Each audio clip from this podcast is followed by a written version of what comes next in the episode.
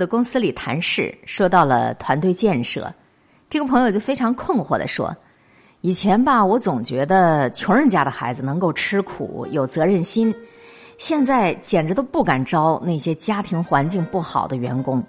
我发现如今穷人家的富二代太多了。富二代在人们印象当中就跟好吃懒做、挥金如土、不求上进、行为乖张，跟这些词儿都划等号了。”顾名思义，就是因为家里有钱，所以宠溺着，造成了孩子不懂事儿。但是随着中国经济的发展，尤其是城市里的那些新中产阶级的崛起，一些言行正、品行端、吃苦耐劳的富二代越来越多了。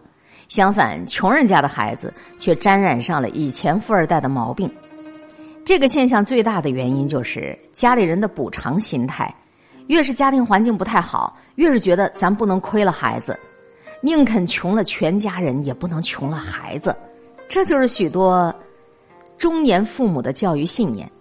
那么，在这种环境下长大的孩子，习惯了伸手讨要，缺乏感恩的心理。今天花着明天的钱，消费远远超出了自己的能力。更要命的是啊，有些孩子责任心几乎是零。我穷，我有理。我弱我有理，这种心态也会让身边的人对他有很大意见，人际交往上也会彻底失败的。在十年以前，穷人都能够勇敢的承认自己的不足，在教育孩子问题上能够保持清醒。哎，我们家庭环境不好，家里没太多钱，你要多扛起责任，你要自强自立。可是如今呢？各种创造财富的神话冲击着社会各个阶层，越来越多没有创造财富的人都把责任推给了机遇，社会不公平，阶层固化了。因为看不到希望，所以只能够倾尽所有对自家孩子进行补偿。啊，我不管你将来如何，至少在你小的时候，别人家孩子有的你都得有，这就造成了一个直接的恶果。家庭环境越不好。父母亲越容易把正常的教育当成吃苦，并且以让孩子吃苦为耻。限于自己的眼界，家庭条件不好的家庭很容易在教育上犯第三个错误，就是，哎，我们家孩子只要学习好就行了。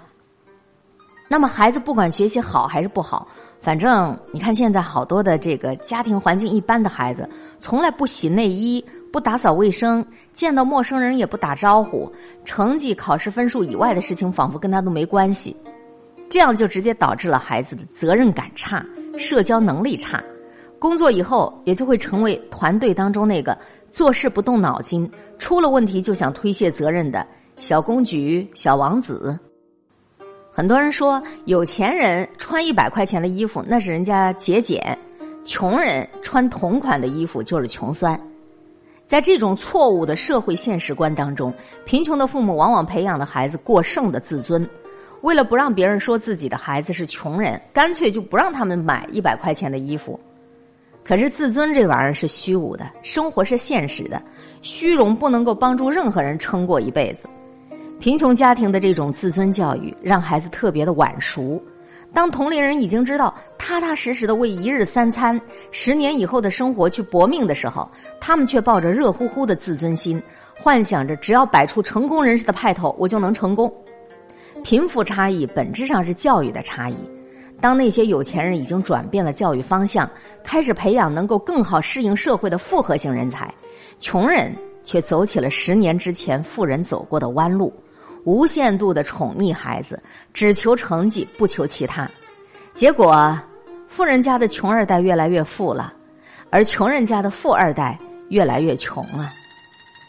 教育的差异会让贫富差异定格甚至加剧，而这种差异不是说你上什么学校，而是你的父母亲能不能够以平常心面对自己的处境，在反思和成长当中摸索教育的方法。最近看到太多穷人家的富二代，他们在工作当中害怕困难，自尊心又超级强烈，做不得也说不得。如果我们做父母的，对于自己的家庭环境不如意，我们有八个字可以拿来用一下：面对、接受、处理、放下。为人父母真正的成长，其实是能够正视自己人生的失败，反思一下自己的原因。有一个父亲曾经在饭桌上对他的孩子说：“孩子，啊，爸爸这辈子才华和努力都够，失败的原因就是个性太强了，处事不圆滑。后来，这个父亲又多次反思这个问题，以至于他的孩子很早就开始在看心理学方面的书，一直特别重视自己的情商修炼。父亲身上失败的成因，在他的孩子这里得到了很好的修复。如果说做父亲的没有坦诚面对，而是说我这辈子不成功啊，都是怨这个社会呀，啊，怨这个没有机遇呀，那么他的后代可能就会在偏执的怪圈当中变得又穷又骄傲。所以，我们做家长的能够坦诚的面对自己的不足，比你在孩子面前故作坚强更有威信。条条大路通罗马，你不要跟住在罗马的人比。父母跟孩子合力的每一份努力，终究都是离罗马一天天的近了。面对、接受、处理、放下。愿天下为人父母者都坚信，父母其实比学校更有力量。再大的教育资源差异，也比不过父母心态的差异。教育专家马卡连科这么说过：“一切都给孩子，牺牲自己的一切，牺牲自己的幸福，这是父母给孩子最可怕的礼物。”你看，我们多少家长都有这样的理念：一切都给孩子，牺牲自己的一切，甚至牺牲自己的幸福也要给自己的孩子。中国的家长常常在把这种可怕的礼物完完整整的送给自己的孩子，这个礼物对于孩子造成的最大的负面影响就是重智轻德，就是这孩子会没德行。中国父母对孩子溺爱成性，片面注重智力的培养。哎呀，只要学习好就行，只要能考高分就行，只要能上好大学就行，其他的都不重要。溺爱孩子有十大典型的形式。咱们来对照一下：第一，特殊待遇，孩子在家里的地位高人一等，处处特殊照顾，比如吃独食，好吃的好玩的啊，好用的都放在他面前供他一个人享用。做独生，爷爷奶奶都可以不过生日啊，孩子过生日那得一个大蛋糕，那得要送礼物。这样的孩子自我感特别特殊，习惯于高人一等。必然就会变得自私，没有同情心，不会关心他人。孩子在家里千万不能够有小皇帝的特殊待遇。第二个，过分的注意，一家子时时刻刻的关照他，陪伴他。逢年过节，亲戚朋友来了，往往嬉笑逗饮没完。有时候大人一坐一圈就把他围在中心，一再的欢迎孩子表演节目，掌声不断。这样的孩子就自认为自个儿是中心了，确实成小太阳了。家里人都得围着他转了，并且一天到晚都不得安宁，注意力极其分散，人来疯也都特别严重，甚至家里来客人了，闹得都没法谈话。第三个特征，轻易就满足，孩子在家里要什么就给什么，有的父母还给幼儿园的小学生很多零花钱，孩子的满足就更轻而易举了。这种孩子必然就养成不珍惜物品、讲究物质享受、浪费金钱、不体贴他人的坏性格，并且毫无忍耐和吃苦耐劳的精神。第四个特征，生活懒散，允许孩子饮食起居、玩耍学习没有规律，想怎样就怎样，睡懒觉、不吃饭，白天游游荡荡，晚上看电视、刷平板刷到深夜，还不管，还不敢管。这样的孩子长大以后会缺乏上进心、好奇心，做人得过且过，做事心猿意马，有始无终的。第五个特征，乞求央告，比如一边哄一边求孩子吃饭睡觉，答应给孩子讲三个故事才把饭吃完。孩子的心理就是，你越是求他，他越就是扭捏作态，不但不能够明辨是非，培养不出责任心和落落大方的性格，而且。你家长教育的威信也都丧失殆尽了。第六个特征，包办代替。但凡是到了三四岁的孩子，你还得要喂饭，还不会穿衣服；到了五六岁，这孩子他还不会做任何家务事儿，不懂得劳动的愉快和帮助父母减轻负担的责任。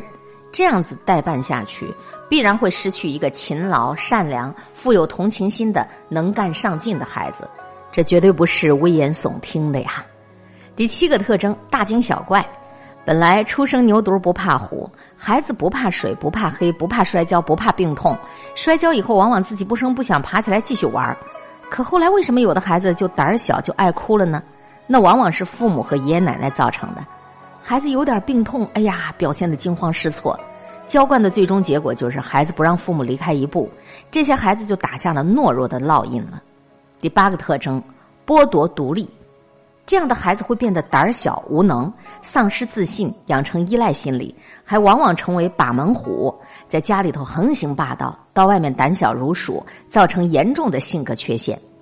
第九个特征，害怕哭闹。由于从小就迁就孩子啊，孩子在不顺心的时候就用哭闹、睡地上。不吃饭来要挟父母，溺爱的父母就只好哄啊、骗呐、投降啊、依从迁就了。害怕孩子哭闹的父母就是无能的父母，打骂爸妈的孩子会变成无情的逆子，在性格当中播下了自私、无情、任性和缺乏自制力的种子。所以你别觉得孩子在你面前又哭又闹，哎呀，就是他多有理儿、多受委屈。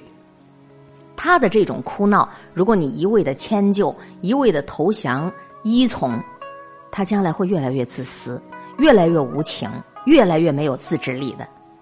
最后一个特征就是当面袒护，这样的孩子当然是教不了的啦，因为他全无是非观念，而且时时都有保护伞和避难所，后果就是孩子将来会性格扭曲，跟谁组建家庭都会家庭不和睦的。中国有句老话叫“宠儿多不幸，教儿难成才”。这就是告诫咱们做父母的，怎么去教育自己的孩子，怎么样去给孩子一个良好的道德教育，教会孩子如何做人，是每一个家长义不容辞的职责。孩子有良好的习惯养成，需要家长首先走出爱的误区。你别以为你给他的那就是爱了，你的宠爱溺爱其实是最大的伤害。让孩子一切以自我为中心，性格自私自利，骄横乖张，不懂得宽容，受不了委屈，不懂礼貌，口无遮拦，目无长辈，这样的孩子，他的原因在父母身上。所以，如果你的孩子表现不尽如人意，你不要只是抱怨，啊，不要说哎呀，别人家的孩子怎么那么懂事啊？我们家的孩子怎么这个样子呀？你问问你自己了，孩子从懵懂无知。到变成这个样子，令人讨厌。别忘了，你在做什么？爱他，就教他学会分享；真爱他，就叫他懂得感恩吧。不要让穷人家养出富二代。